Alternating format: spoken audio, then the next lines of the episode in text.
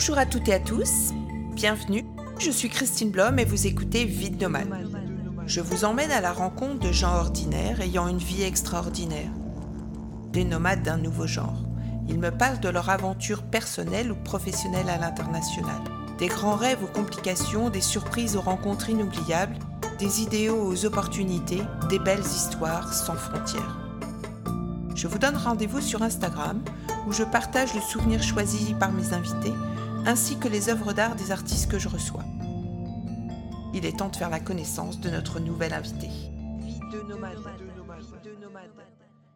Bonjour tout le monde, nous sommes aujourd'hui sur euh, Vie de nomade et j'ai le grand plaisir de recevoir euh, Geneviève. Bonsoir Geneviève.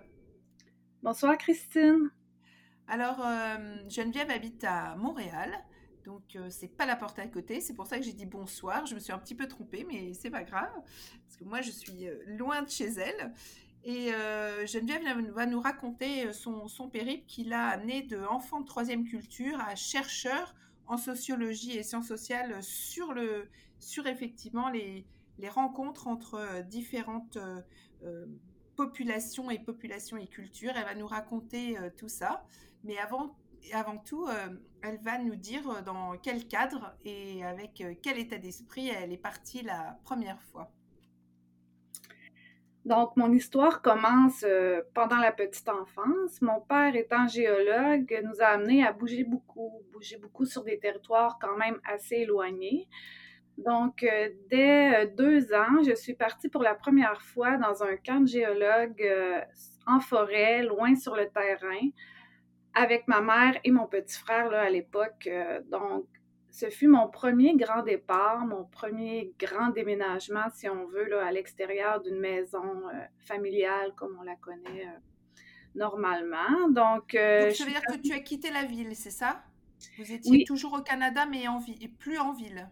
Oui, bien, on habitait dans une ville tout près des commodités. Là, on partait vraiment un départ en hélicoptère, très loin là, des grands centres. Donc, on habitait dans une tente de prospecteurs qu'on appelle, ça fait penser un peu à des yourtes, mais vraiment là, euh, avec un plancher au sol tout de même, pas directement sur le sol, mais des murs souples euh, et euh, on prenait la baignoire, si on veut, là, dans, dans un, gros bac d'acier qui nous permettait de nous laver. Donc, on n'avait pas vraiment une salle de bain.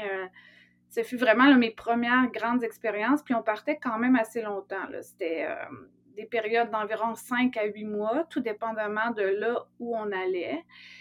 Puis, euh, puisque souvent la géologie, ça ne se pratique pas tout près des, grands centres, donc l'exploitation du territoire. Là, on était à une étape de la carrière de mon père où il euh, mettait en place ou dessinait certaines cartes qui n'avaient pas encore été euh, explorées en lien avec la géologie. C'était des regroupements? Y avait des, regroupements de, gens, il y avait plusieurs euh, tentes en fait, j'imagine? Oui, exactement. Donc, euh, le nombre de tentes exact, je ne me souviens pas, mais c'était des équipes d'environ une vingtaine de géologues à cette époque-là. Mon, père était chef de ces géologues-là, donc il supervisait. Il y avait des étudiants à ce moment-là et lui qui était en train de, terminer, je crois, sa maîtrise en océanographie en simultané.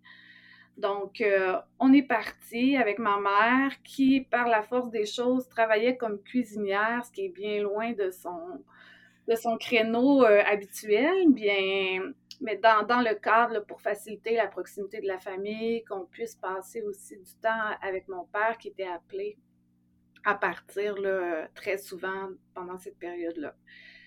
Euh, ça s'est pas limité à, voyager dans des camps un peu, euh, un peu puisque c'était des camps qui étaient pas euh, qui étaient seulement pour la période estivale, printemps, automne tardif, mais puisque l'hiver au Canada est, est froid, on pouvait pas se permettre d'être dans ce type de camp-là. Donc, un peu plus tard, on s'est mis à bouger, mais en s'éloignant vraiment du sud de la province, en migrant vers le, la Jamésie, qui est une portion quand même assez nordique de la province du Québec, là où plusieurs peuples autochtones là, sont, sont, présents sur le territoire. Donc, on a déménagé ensuite dans cette région-là, plus précisément à Chibougamau, qui a été le, le plus gros mouvement, si on veut, familial qu'on a fait, puisque Ma mère se retrouvait très loin de sa famille, mon père également. On n'avait aucune famille euh, tout près de, nous, donc on devait faire plusieurs heures, euh, même euh, journées parfois de route pour aller visiter notre famille qui se retrouvait là, davantage dans le, sud de, la province. Donc, en gros, pendant mon enfance, j'ai bougé une dizaine de fois, là, que ce soit dans, des villages plus éloignés ou encore dans dans des, des camps de géologues là, pour, euh, pour le travail de mon père. Donc, Et comment tu faisais pour euh, l'école? Eh bien, euh, j'ai fait plusieurs écoles, seulement là, comme pour la maternelle, j'ai fait un endroit là, qui était en Gaspésie, dans un petit village de la vallée de la Matapédia. Ensuite, en première année, on a bougé, à la fin de ma première année, on a bougé. J'ai fait environ six mois dans une autre école, une école catholique plus près du fleuve Saint-Laurent, donc toujours un peu dans la même région de la, Gaspésie, mais encore, euh, encore plus euh, éloigné tout de même des, grands centres. Donc, euh, six mois-là, ensuite, c'est là où on a fait le, gros mouvement que je vous parlais, qu'on est parti dans le nord du Québec, à Chibougamau, qui a été ma deuxième année que j'ai passé là-bas jusqu'à la fin de, du lycée la fin de mon secondaire, là, ici qu'on appelle. Donc, euh, ça a été vraiment la plus longue période de sédentarité pendant mon, la fin de mon enfance et mon adolescence jusqu'à mon prochain déménagement, là, vers 17 euh, ans à ce moment-là. Euh, pour les études, encore une fois, là, je suis partie au lac Saint-Jean, qui est encore un endroit au Québec, mais bref, loin de ma famille, puisque pour avoir accès à l'étude, au cégep. Mes parents étaient toujours à Chibougamau, puis on n'avait pas là, beaucoup de choix quant à, au choix pour les études, surtout au niveau des sciences. Je souhaitais aller en, sciences de la santé, donc euh, j'ai dû quitter la maison familiale pour, euh, pour mon premier appartement à Chicoutimi. Donc en fait, c'est des choses auxquelles on ne pense pas, mais effectivement, les enfants sont souvent obligés de, s'éloigner et de, partir loin de la famille. Déjà, ils sont sur le papier, en tous les cas, loin des, familles, euh, des, familles élargies. Et là, euh, arrive l'étape où aussi la famille la plus rapprochée devient, euh, s'éloigne elle aussi. Hein. Oui, effectivement. C'est ce qui t'est arrivé, en fait. Donc, tu te retrouves toute seule. Oui, donc je me retrouve toute seule pour la première fois dans un appartement, euh, fin de l'adolescence, début de l'âge adulte. Donc, euh, c'est quand même un, choix, un choix important de choisir de partir. Ça demande de l'adaptation, mais puisque j'avais été tout de même plusieurs fois appelée à déménager, à me refaire un cercle d'amis. Ça demandait tout de même, je pense, une certaine adaptation pour un enfant de quitter. Au final, j'ai l'impression que ça a tout de même été bénéfique puisque ces adaptations-là n'ont jamais été très difficiles. J'arrivais à retrouver euh, mes repères euh, et à, m'adapter à mon nouvel environnement. Et c'est, tu, tu, es passé de donc, cette nouvelle ville où tu, où tu as fait tes études était plus grosse, j'imagine, euh, que, que là où tu vivais euh, pendant très longtemps, dans le nord. Euh, là aussi, tu as, tu as l'adaptation à un nouvel environnement bien beaucoup, beaucoup, plus, beaucoup plus développé. Est-ce que tu, tu, as trouvé ça compliqué ou est-ce qu'au contraire, tu as trouvé ça beaucoup plus facile? J'aurais tendance à vous dire que j'ai trouvé ça plus facile, puisque euh, à l'adolescence, j'avais envie aussi là, de, de, voir de la nouveauté. Je passais d'un village. Faire la fête? Oui, oui, exactement. Sortir euh, dans les bars et euh, rencontrer des gens nouveaux, puisque dans, dans une ville comme Chibougamau, tout le monde se connaît, donc l'anonymat n'existe pas vraiment je partais et je devenais euh, un peu une personne anonyme, ce qui était vraiment quelque chose de, très, euh, très... nouveau, j'imagine. Oui, oui, très nouveau, exactement. Donc, euh, arrivé à Chicoutimi, une ville de quelques dizaines de milliers de personnes avec des, des rues commerçantes, centres d'achat, l'université, le cégep sur place, plusieurs écoles. Ça faisait très différent. Et aussi une ville beaucoup plus homogène, c'est-à-dire beaucoup moins diversifiée. J'avais habité dans des villages, des villes avec la proximité avec les Autochtones pendant mon enfance. Donc là, je me retrouvais vraiment dans un endroit où 99% de la population me ressemblait, parlait la même langue que moi. Donc, ça devenait aussi en soi quelque chose de nouveau de quitter Chibougamau, là où on parlait trois langues, le français, l'anglais et le cri. Donc, notre oreille était habituée à entendre plusieurs mélodies de, langage. Donc là, je, retombais vraiment dans quelque chose de nouveau, plus homogène. Donc, euh, ça a été un peu ça le gros changement. Puis euh, j'y ai passé environ euh, deux ans et demi avant de quitter pour Montréal euh, à la fin de, de, mon parcours de cégep, là où je partais pour faire mes stages dans le domaine de la santé. J'avais étudié à l'époque comme une allothérapeute, donc ça ressemble un peu aux infirmières anesthésistes en France. C'est-à-dire qu'on travaille en réanimation, au bloc opératoire, on assiste l'anesthésiste pendant les chirurgies, on s'occupe des respirateurs pour les patients qui sont intubés, problèmes, tous les problèmes respiratoires, problèmes en urgence. Donc, euh, grossièrement, je partais dans la grande ville de Montréal pour pouvoir exercer. Oui, exactement, et terminer mon, mon programme euh, de cégep. Donc là, tu te retrouves euh, à Montréal? Oui. Ou est-ce que tu, tu rêves d'autres, d'autres, tu aspires à d'autres choses Oui, effectivement. Euh, j'ai, mon frère qui a 18 mois de moins que moi, qui a commencé, lui, à partir à l'étranger un petit peu avant moi. Donc, euh, j'ai l'impression que ça a été un élément déclencheur. Ça m'a inspiré. Donc, lui, dès la fin de son secondaire, il est parti avec Jeunesse Canada Monde à Cuba, ensuite au Costa Rica pour finalement continuer ses études à Madagascar et terminer en Argentine euh, ses recherches sur euh, le surpâturage. Donc, pendant qu'il était en Argentine, je suis partie le rejoindre là-bas. Et je crois que cela a déclenché en moi une envie de, de partir et peut-être de découvrir autre chose euh, à ce moment-là. Et j'ai par le fait même changé de fonction au travail. Je travaillais vraiment plus au niveau du bloc opératoire et euh, de la salle d'urgence.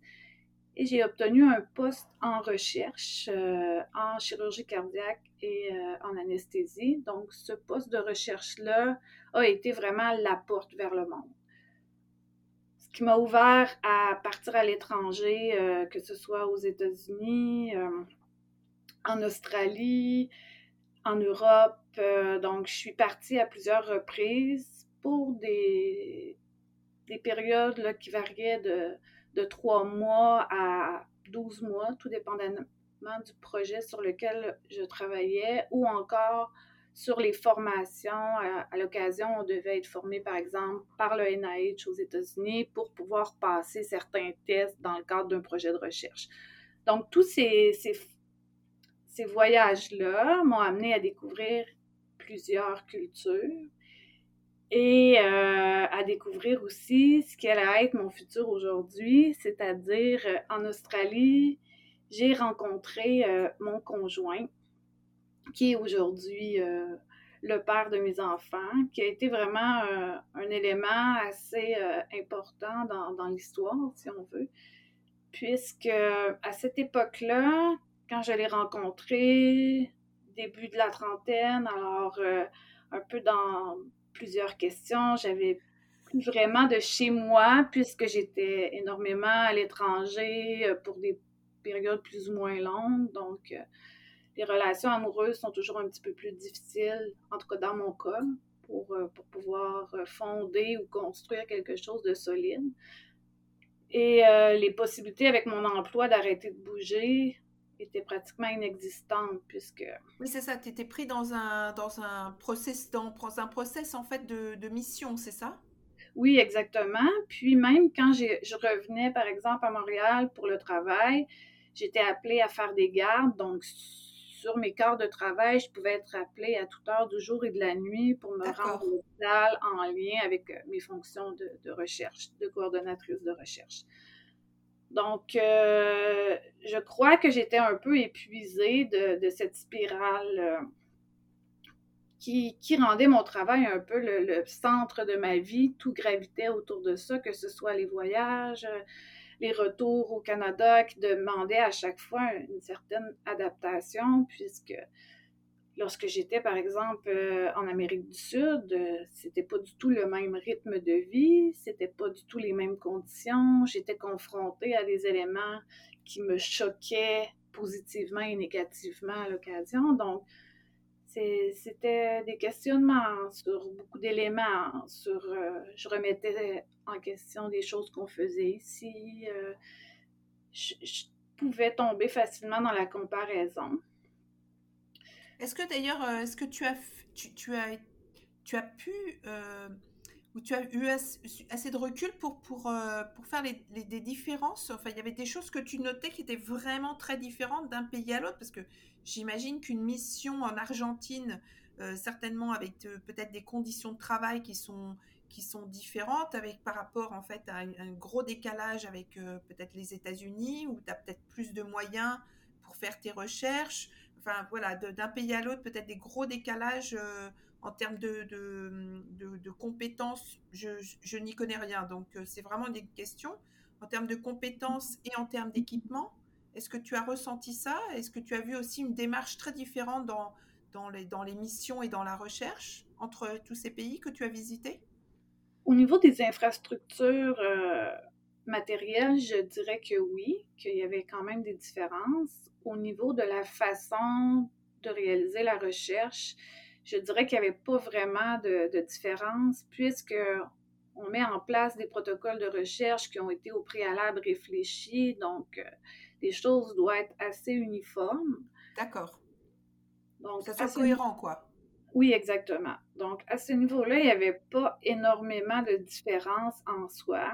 À l'occasion, c'était des, des, compagnies qui mettaient en place, disons, le protocole de recherche, on allait pour s'imprégner de, de leur méthode qu'ils avaient mise en place. On avait des, formations à ce niveau-là et on revenait, par exemple, au Canada avec, euh, une meilleure connaissance du protocole pour pouvoir l'appliquer ici et que tous ceux qui retournaient par la suite dans leur pays l'appliquent de la même manière. Donc, on était tous ensemble, mais souvent, c'était des études multicentriques. Donc, ils pouvaient avoir euh, des, hôpitaux au Canada, en France, en Angleterre. Euh, D'accord.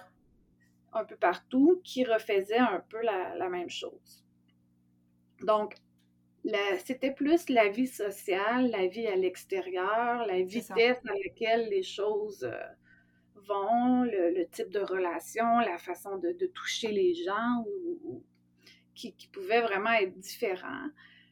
les religions également là, étaient, euh, pouvaient à l'occasion être euh, aussi un, élément qui, qui, nous sautait plus aux yeux que, que, autre chose. C'est certain qu'on ne peut pas passer à côté de la langue, mais euh, dans les faits, c'était vraiment plus la vie au quotidien qui, divergeait que le, travail en soi. D'accord. D'accord. Donc maintenant, tu, es en Australie et tu, te, donc tu rencontres ton, ton conjoint et, là, tu commences à te poser plein de questions. Enfin, ça remet, ça remet euh, des perspectives différentes, n'est-ce pas, par rapport à ton, tes, tout, tout, euh, tout, ce temps de, de mission que tu as enchaîné. Et donc, ton, ton, ta, toi en tant que femme, euh, en tant que, en tant que voilà, tu, tu commençais à, te poser des questions sur ce, rythme de vie en fait. Oui, donc avant de reprendre le boulot, en arrivant en Australie, j'avais prévu passer trois mois à découvrir la côte est australienne, à voyager, avant vraiment de, m'installer euh, pour environ six mois que je devais être là. puis terminer la fin de mon séjour de l'année complète que je devais passer en Australie sur la côte ouest. Donc, euh, dans le premier mois, je pars et euh, je faisais du yoga à l'époque sur, une plage et je rencontre un groupe de Français. Donc, euh, peu, on est sur une plage paradisiaque de l'Australie. Puis, je ne sais pas si c'est le coup de foudre ou du moins on avait plusieurs, plusieurs intérêts communs. J'ai peut-être à ce moment-là idéalisé une situation, mais au final, euh, j'ai appris rapidement à connaître euh, cette personne, Fabien qui s'appelle, euh, et les choses se sont bousculées.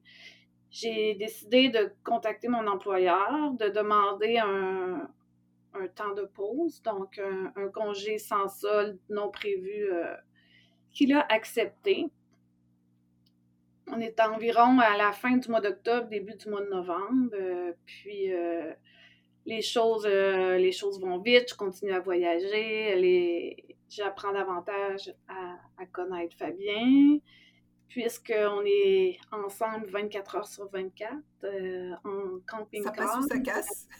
exactement. Donc, finalement, les liens se sont renforcés les sentiments se sont davantage développés. Euh, au mois de janvier, mon employeur me met un peu euh, au, pied du mur que je dois maintenant choisir qu'est-ce que je choisis de faire. Euh, est-ce que je reste ou bien je, quitte? Donc, c'était une carrière qui était qui allait très bien. J'avais un bon poste pour l'âge que j'avais. J'avais beaucoup de possibilités. Donc, c'était vraiment un choix important à faire. Et euh, je crois que j'ai réfléchi cinq minutes et je savais que j'étais rendue ailleurs dans ma vie, que j'avais quelque chose à approfondir davantage, quitte à perdre beaucoup. Mais j'avais confiance en moi, j'avais confiance en la vie, j'avais confiance que j'allais pouvoir me retrouver un, un travail. Donc, euh, en discutant sous le soleil euh, très chaud de l'Australie, nous avons décidé que on allait repartir de l'Australie, on allait revenir au Canada, mais que nous allions aller vivre chez les Inuits, donc dans le Grand Nord canadien. J'allais regarder les possibilités d'emploi pour moi. Mon conjoint avait un visa pour l'Australie, étant français, donc on avait toute une question de, de, de paperasse administrative à régler. Mais on était amoureux, donc euh, la vie étant ce qu'elle est, on est parti. En l'espace d'à peine trois semaines, j'avais passé une entrevue, j'avais obtenu un boulot que j'allais commencer euh, début juillet. Donc, euh, on quitte Montréal pour un vol d'environ quatre heures pour se rendre au Nunavik, qui la partie la plus nordique euh, de la province de Québec, qui couvre environ deux tiers du territoire. Donc, euh, on y retrouve 14 villages qui sont répartis sur deux côtes et aucune route ne lie les différents villages entre eux. Donc, on parle de villages entre 400 personnes à 2000 personnes maximum. Puis, Donc, l'accès, il ne fait qu'en avion. L'accès, tu n'y vas qu'en avion. Hein? Uniquement en avion. Donc, tu as des vols qui partent de Québec ou de Montréal pour se rendre euh, au Nunavik. Puis, euh, cette, portion-là de, la province, et euh, on, y retrouve le pergélisol, c'est-à-dire que la terre est gelée 12 mois par année. Donc, les possibilités de se déplacer en bateau sont très courtes, c'est-à-dire environ trois mois par année que les, les, euh, la nourriture, les biens ou encore euh, peuvent arriver par bateau. Mais sinon, dans la majorité des cas, tout arrive par avion et les déplacements entre les différents villages se font par avion. Donc, on arrive euh, au Nunavik. Malgré que c'était au Québec, je n'y étais jamais allée puisque l'accès est extrêmement difficile les billets d'avion pour s'y rendre sont extrêmement chers, donc euh, très peu de personnes choisissent de, s'exiler dans, le Grand Nord, à moins que ce soit pour des raisons professionnelles. Donc, euh, on arrive euh, au Nunavik et on est stupéfait par, toutes les différences. On est captivé par la vie, la vie qui, qui ralentit, qui revient à l'essentiel, à la terre, à la nature. donc, la langue parlée est l'inuktitut, qui est une langue quand même très difficile à apprendre. bien qu'on a habité pendant quatre ans là-bas, on, on connaissait les, les formules de politesse de base. On comprenait un peu euh, lorsqu'il parlait, mais c'est vraiment quelque chose de, très difficile à apprendre et peu accessible. On ne trouve pas des cours d'inuktitut euh, partout. Donc, euh, ça a été vraiment une lune de miel au début. Quand on est arrivé là-bas, on voyait que les beaux côtés de, la vie, là-bas. Et euh, au final, on a passé plus de quatre ans à, y habiter. Et euh, on a eu notre premier enfant là-bas, notre première petite fille qui est arrivée. Et 18 euh, mois après, on avait notre deuxième et notre troisième petite fille, puisque nous avons eu un couple de jumelles qui sont arrivées. Et c'est à ce moment-là qu'on a choisi de revenir dans le sud de la province question de se rapprocher euh, de, la famille. Bien qu'on était revenu ici, moi j'ai pu continuer à travailler à distance, puis mon retour a été euh, une période de, questionnement quand même assez important. J'imagine qu'il y avait une grosse différence entre la vie que vous aviez euh, avec les Inuits et le retour à, à, Montréal. Ça a dû être quand même très, très énorme euh, en, termes de choc, non? De, Le réajustement devait être compliqué. J'avais une autre petite question. Tu disais que mm. donc euh, il y avait cette langue et en fait la langue était est, commune à tous ces, ces, villages et ce n'est parlé que là ou est-ce que c'est parlé ailleurs aussi cette langue? Cette langue est ton métier là-bas? Donc euh, cette langue est parlée ailleurs également mais en fonction des, différents territoires, la langue peut être euh, quand même assez différente. D'accord. Au Groenland, par exemple, ils parlent également l'inuktitut, les Inuits sur le territoire, mais les, les, Inuits du Nunavik vont avoir de la difficulté à comprendre ou comprendront pas nécessairement tous les mots. D'accord. Même chose pour euh, le Nunavut, qui est encore un petit peu plus au nord que le Nunavik au Canada. Puis l'inuktitut va différer. Puis j'irais même jusqu'à dire qu'entre les deux côtes au Nunavik, la côte de l'Ongava et la côte de la baie du Tson, le langage, certaines expressions vont être également différentes. D'accord. Ah oui, ah oui, d'accord. Donc ça rend le, truc encore plus compliqué à, suivre et à comprendre. Parce que si en plus, dans, à chaque niveau, tu as, des, tu as des différences, ça devient compliqué, effectivement. Oui, puis pour votre deuxième question, euh, en lien avec le travail que je faisais là-bas, je travaillais pour la Régie régionale de la santé et des services sociaux. J'étais conseillère aux affaires médicales. Donc, mon rôle consistait à mettre en place des services de santé, que ce soit sur le territoire ou assurer les services spécialisés, la deuxième, la troisième ligne de services de santé avec les hôpitaux dans le sud de la province. Donc, on était un peu un miroir du système de santé occidental, donc euh, vraiment le basé sur les services offerts dans le sud. Mais ce système-là a été également implanté dans le nord.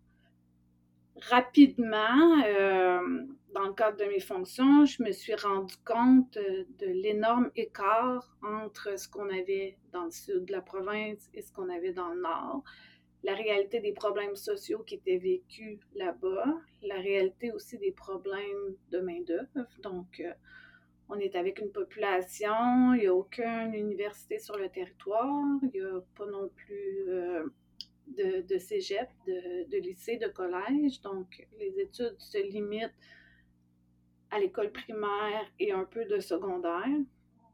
Le taux de diplomation est beaucoup plus bas qu'ailleurs dans la province. Donc la majorité des travailleurs euh, professionnels sont des Occidentaux, des Québécois, des Canadiens qui viennent du sud de la province de Québec ou d'ailleurs au Canada et même d'ailleurs dans le monde, qui viennent pour une période plus ou moins courte offrir des services. Donc, on a un taux de roulement de personnel quand même très important et les problèmes qui en découlent, bien sûr, toute la continuité des soins, la continuité des services, euh, la confiance que, les gens qui nous accueillent sur leur territoire ont envers ceux qui sont seulement là pour passer. Donc, euh, cette réalité-là, en plus des problèmes euh, sociaux vécus sur le territoire, c'est-à-dire beaucoup de problèmes de dépendance, que ce soit au niveau de l'alcool, des drogues. Les taux de suicide sont les plus hauts au monde. Donc, euh, c'est une réalité qui est quand même très difficile lorsqu'on arrive sur place, qu'on on est dans un petit village euh, de 2000 personnes. Puis après seulement quatre mois sur place, on a déjà vu euh, ou entendu cinq suicides d'adolescents. Donc, c'est énorme ça, ramène à beaucoup de questions, à essayer de comprendre, mais qu'est-ce qui se passe? Pourquoi y a-t-il autant de détresse?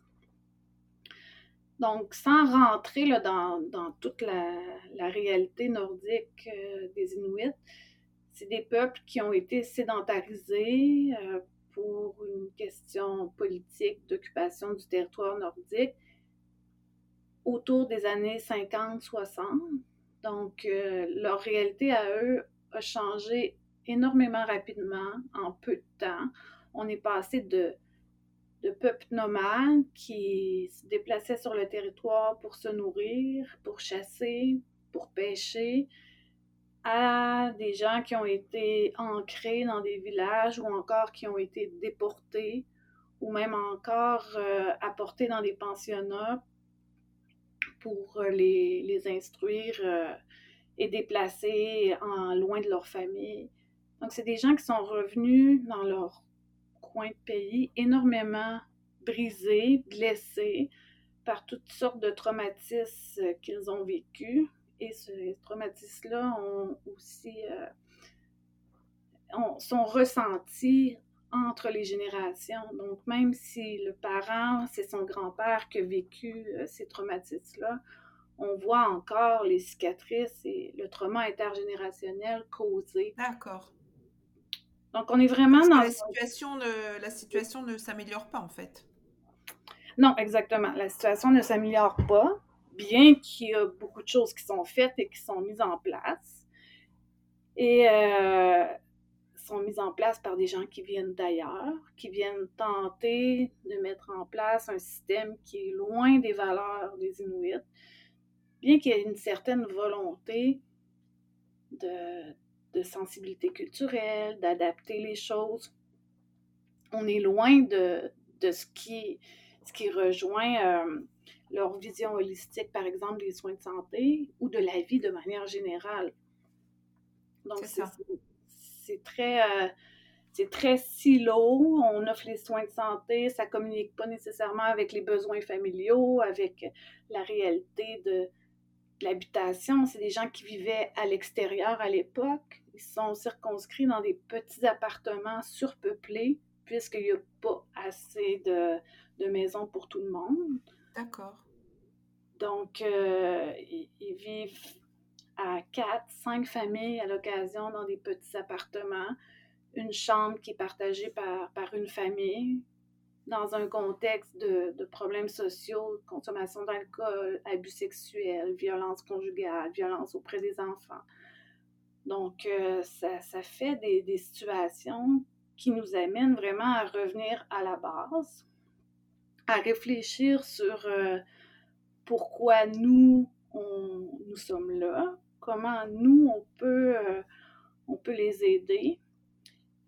Puis, je crois qu'à la base, les gens qui, se déplacent ont un, souhait d'aider, mais au final, après un certain temps, on peut se rendre compte que ce qu'on souhaite réellement faire n'est peut-être pas nécessairement la bonne chose. Donc, euh, on se sent, comme plusieurs de mes collègues, un peu instrumentalisé dans, dans le sens que est-ce que c'est on y va pour le bien, mais est-ce qu'au final, faisons-nous réellement le bien? bref, toutes ces, ces réflexions-là, je pourrais vous en parler pendant plusieurs heures, mais beaucoup de questions émergent d'un contexte comme celui-là. Bien que j'ai traversé euh, le globe, euh, je crois que mes, mon plus grand choc culturel, je l'ai vécu à l'intérieur même de mon pays, c'est-à-dire dans un, dans un milieu qui était tellement marqué d'une distance culturelle importante.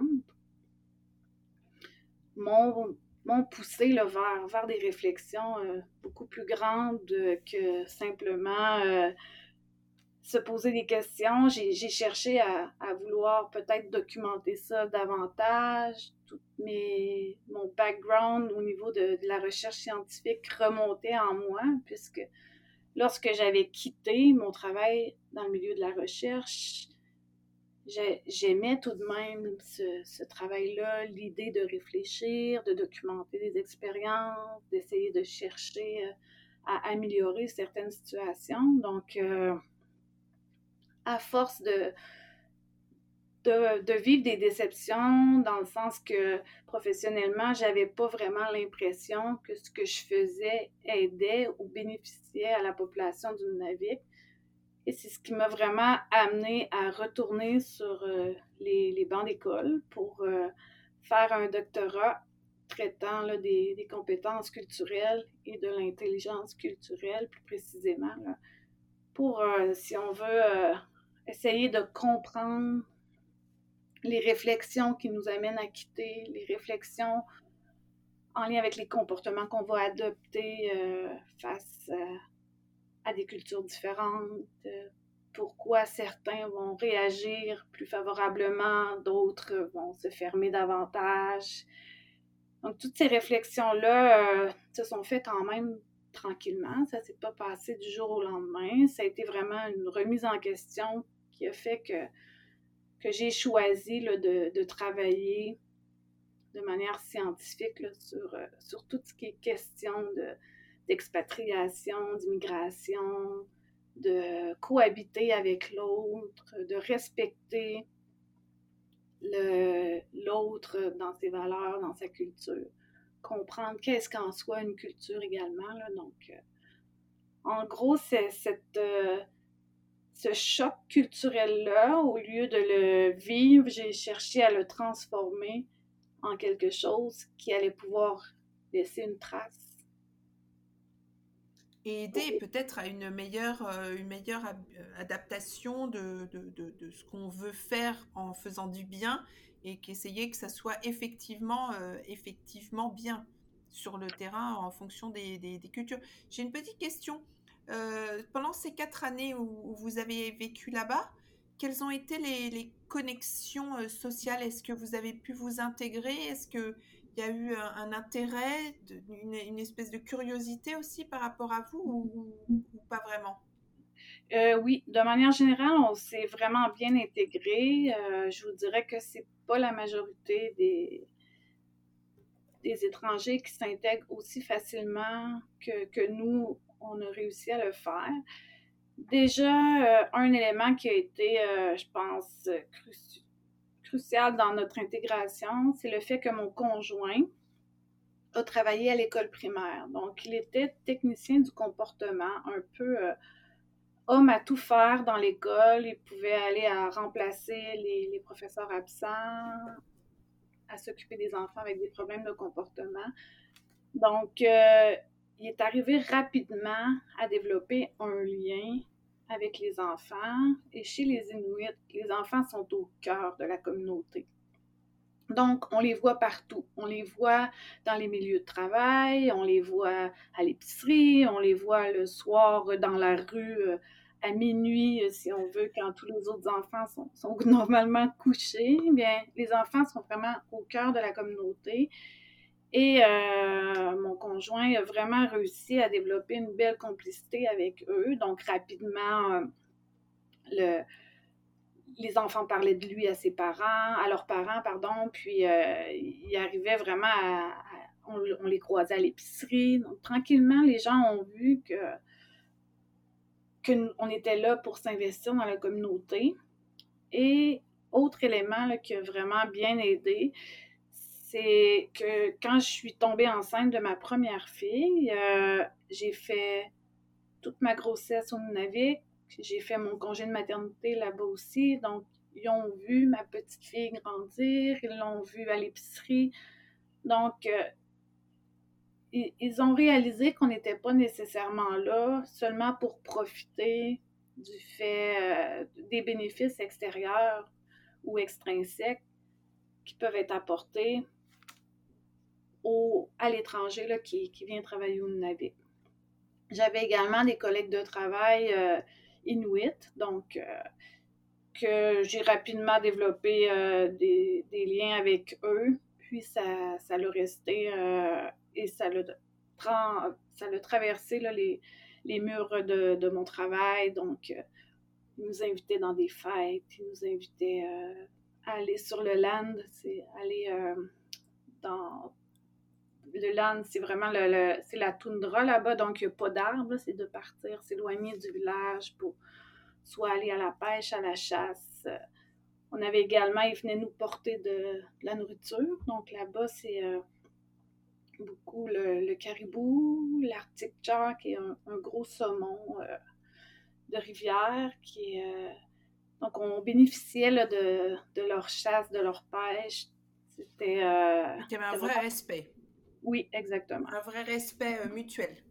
Ça, une, oui. une, vraie intégration. Ça, c'est super.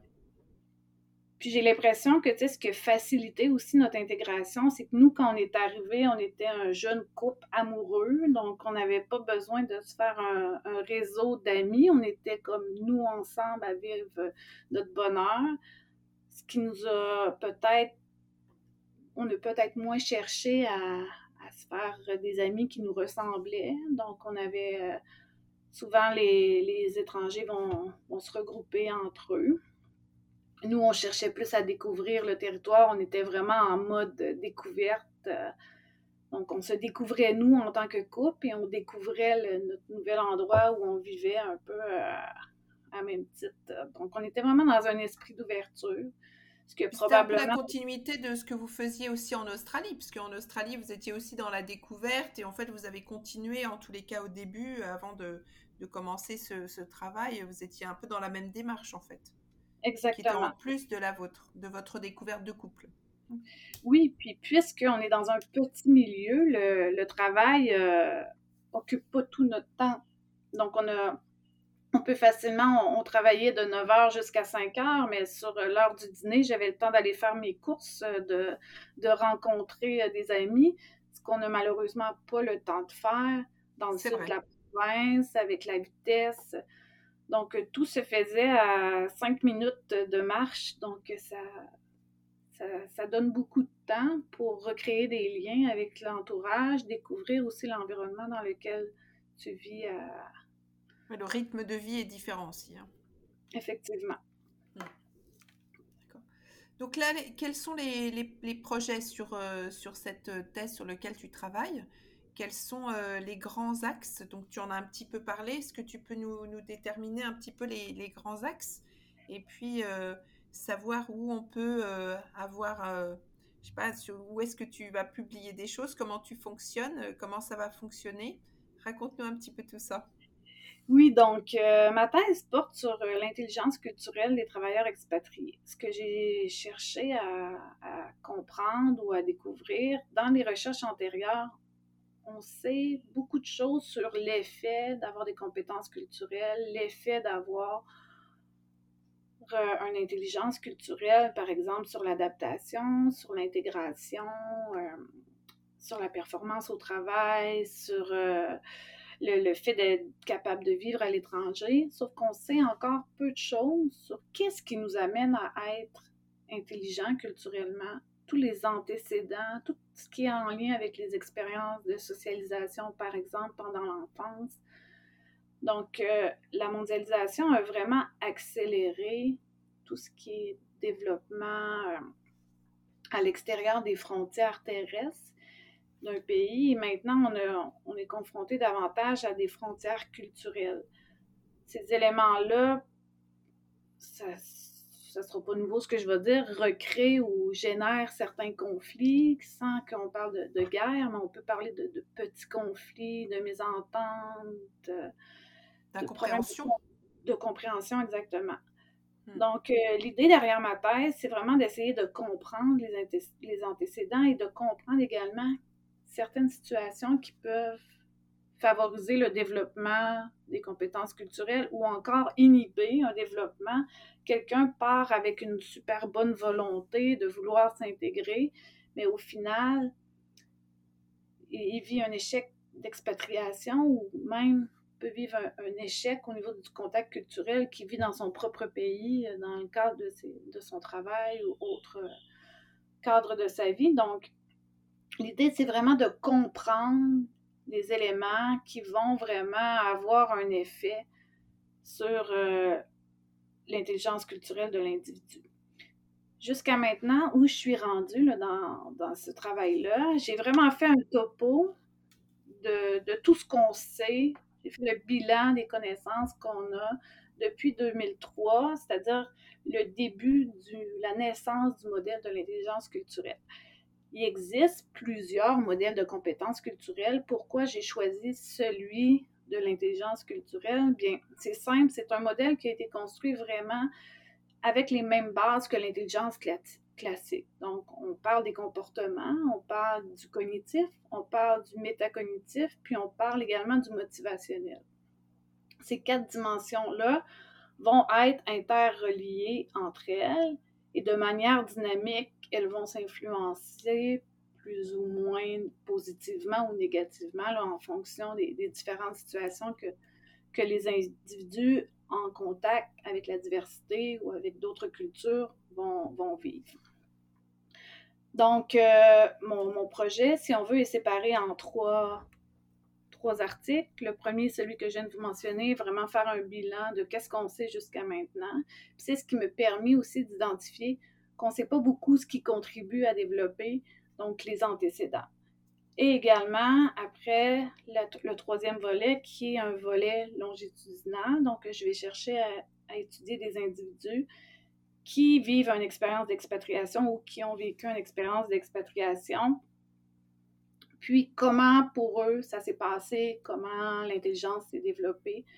Donc, euh, dans le cadre de ma thèse, j'avais mon point zéro, donc euh, mon baseline pour ma mesure initiale. Et ensuite de ça, six mois plus tard, je vais rencontrer les individus pour essayer de comprendre. C'est possible qu'il n'y ait pas eu de changement. Six mois, c'est pas une énorme période de temps, tout dépendamment si c'est quelqu'un qui ça fait dix ans qui est à l'étranger versus quelqu'un qui est là depuis seulement trois mois. Donc, c'est de voir, d'essayer de comprendre est-ce qu'il y a eu des situations se sont passés? Est-ce qu'il y a eu des éléments qui ont déclenché certaines réactions, certains processus de réflexion chez les individus?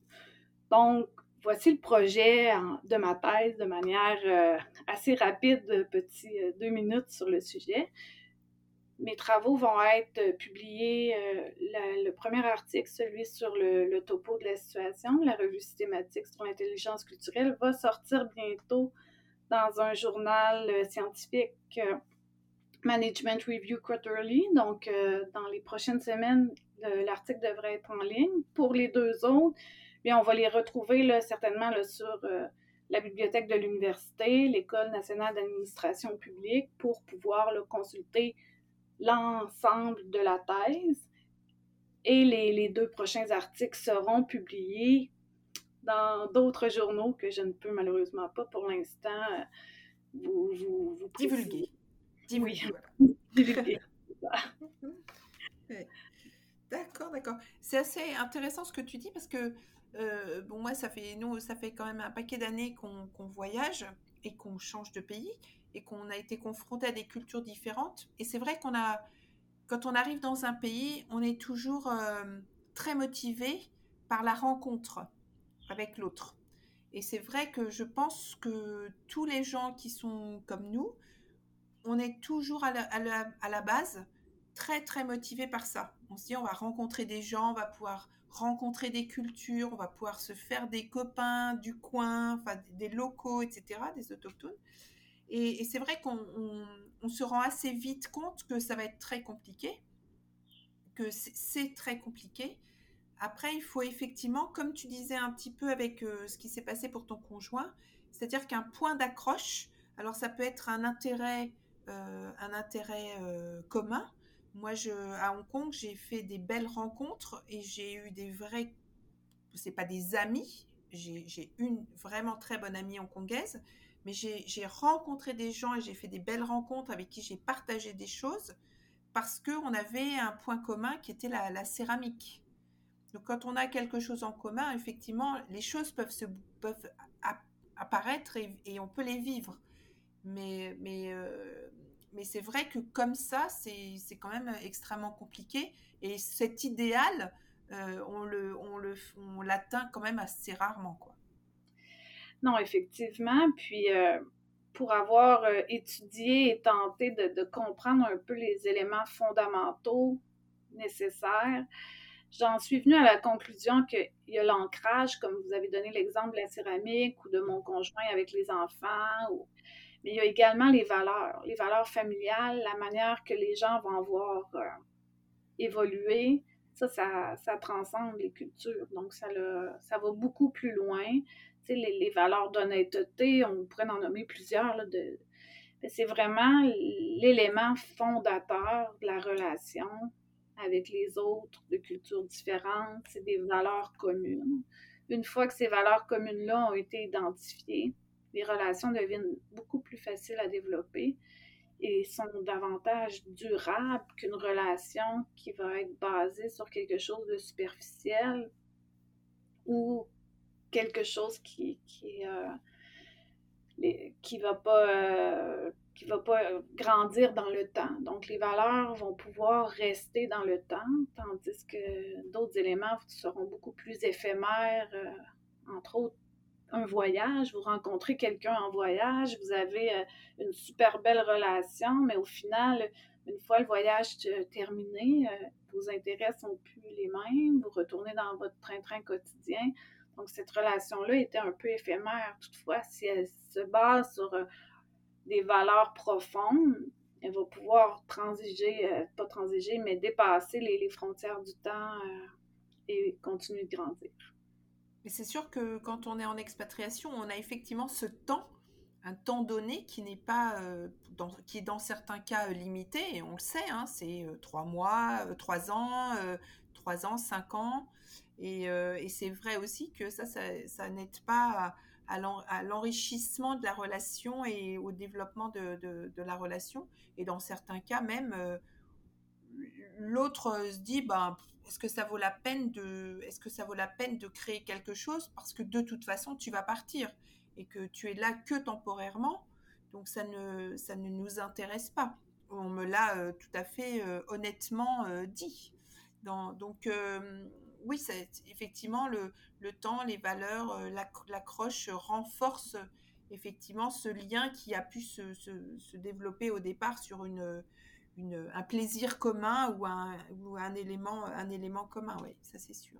sûr. Oui, effectivement, je pense Il y a de quoi faire, hein, il y a de quoi faire. Hein, de tu peux, je pense que tu peux écrire 4-5 thèses sans problème. oui, mais plus qu'on travaille dans, dans, ce domaine, j'ai l'impression, que ben, c'est la même chose pour, pour, beaucoup de domaines, mais on découvre des nouvelles choses, on a envie d'approfondir davantage. L'idée, c'est d'essayer de rester concentré sur euh, une question pour bien répondre à cette question de, recherche-là, euh, qui souvent, on, peut butiner d'une question de recherche à une autre. Ça devient facile euh, dès qu'on commence à mettre le nez dans, la littérature scientifique, dans, les choses concrètes qui, qui nous donnent un peu des des, moments d'émerveillement intellectuel, mais en restant dans le concret, en restant dans le temps réel pour pouvoir vraiment y répondre. Je pense que le, défi est, là actuellement, en tout cas du moins pour mes projets à moi, c'est de rester concentré, de chercher à bien approfondir une question, puis après de, passer à, la prochaine étape. ben, c'est tout ce qu'on te souhaite. Merci beaucoup pour ce, pour ce témoignage. Euh, juste euh, si tu, maintenant que tu, habites Montréal, est-ce qu'il y a un endroit à Montréal que tu aimes particulièrement? Euh, ben, eh bien, actuellement, je suis, à l'extérieur de Montréal, donc je suis à Sainte-Brigitte-de-Laval, qui, qui, est quand même à une petite distance de Montréal, beaucoup plus en nature à la, à la montagne, pardon. À Montréal, un endroit que, j'aime bien, que, j'ai toujours chéri, était le Mont-Royal, donc la montagne au centre de l'île de Montréal, qu'on peut pratiquer du sport, qu'on peut y retrouver plusieurs cultures, les, dimanches euh, avec la musique, les tam-tams. Donc, euh, c'est vraiment un endroit pour moi ressourçant. Donc, j'ai bien aimé, euh, je pense que c'est l'endroit que je préfère, qui nous, on se sent à la nature, mais en même temps à la ville avec les bruits environnants de, de la ville. Juste une petite dernière question, et là de, de vraie curiosité. Est-ce qu'il y a un plat inuit? Est-ce qu'il y a un plat traditionnel inuit? Il y en a plusieurs. Euh, il y a vraiment, les Inuits vont manger de la viande crue, puisque à l'époque, c'était quand même assez difficile de, cuisiner euh, pendant l'hiver. Donc, euh, ils vont manger la viande, le tuk-tuk, qui est le caribou, gelé, coupé en petites tranches qui fait un peu penser à un carpaccio euh, de, bœuf, si on veut, mais c'est du, caribou, c'est délicieux. On peut y ajouter des petites épices. Donc, euh, puis l'été, cette même petite tranche de caribou-là va être séchée au vent et ça va faire ce qu'on peut, ce qui peut ressembler à un bœuf jerky, si on veut. Donc, c'est vraiment les, aliments traditionnels qu'ils retrouvent sur le territoire, le caribou, le poisson, le, phoque. Donc, ils vont manger également euh, le, phoque et ils vont utiliser la totalité de l'animal qu'ils vont, vont chasser. C'est-à-dire que le, phoque va être utilisé la peau pour les vêtements, la graisse pour frire euh, le pain, la bannique qu'eux appellent, et euh, cuire d'autres éléments maintenant de manière plus contemporaine. Mais dans les, dans les faits, le plat traditionnel, c'est vraiment le, caribou qu'ils vont manger, euh, surtout pendant les périodes de chasse. Mais euh, bref, euh, je, dirais que c'est l'animal central à leur alimentation. Merci beaucoup d'avoir enrichi, enrichi mes connaissances. Et avec plaisir, on, lira tes, tes, tes, commentaires sur, sur ta thèse c'est toujours euh, très intéressant, je pense, d'avoir euh, ce retour d'expérience. Et, euh, et, voilà, bon courage pour tout ça, parce que maintenant, il faut l'écrire, cette thèse. Et, et j'espère que tu auras, toutes, tu auras toutes les réponses avec les questionnaires et aux gens, etc., que tu auras des, des vrais retours et des, des, belles choses passionnantes. Merci beaucoup, Geneviève. Merci à vous d'avoir pris le temps d'écouter mon histoire. Je partagerai avec vous là, certainement les résultats de ma recherche. Yes, fantastique. Avec grand, grand plaisir. Merci. Au revoir. Au revoir.